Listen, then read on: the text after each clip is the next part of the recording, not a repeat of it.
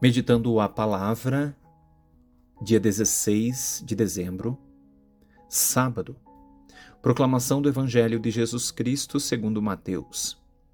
Ao descerem do monte, os discípulos perguntaram a Jesus: Por que os mestres da lei dizem que Elias deve vir primeiro? Jesus respondeu: Elias vem e colocará tudo em ordem.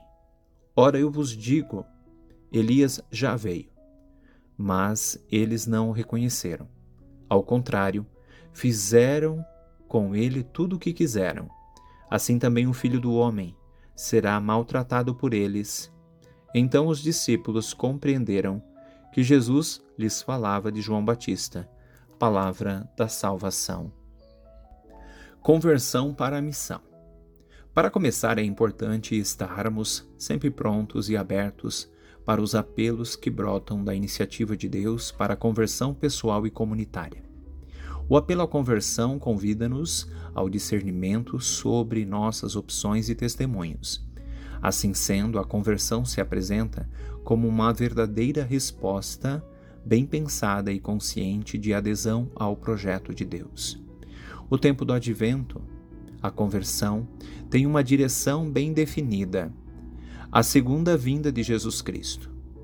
É a pessoa comprometer-se e colocar-se em inteira disponibilidade com a construção desde agora do novo céu e da nova terra, dando preferência à transformação da vida dos mais pobres, os excluídos, os desconsiderados, tanto na sociedade como na igreja o testemunho da convicção pessoal e coletiva na importância do projeto de Deus e a tomada de posição em defesa e promoção, cheias de esperança pelo projeto da vida de Deus e do Reino. A conversão viaja por duas estradas que vão desembocar no mesmo destino. Deus com o projeto do mundo novo e a pessoa humana destinada a construir a ser beneficiada pelo novo céu e pela nova terra.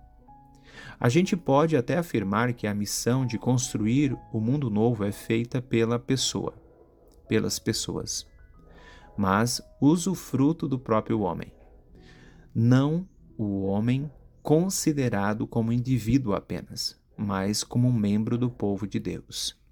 Nada te perturbe, nada te amedronte, tudo passa, só Deus não muda a paciência tudo alcança, a quem tem Deus nada falta, só Deus basta. Por intercessão de Santa Rita de Cássia, Deus te abençoe, proteja e guarde. Pai, Filho e Espírito Santo. Amém.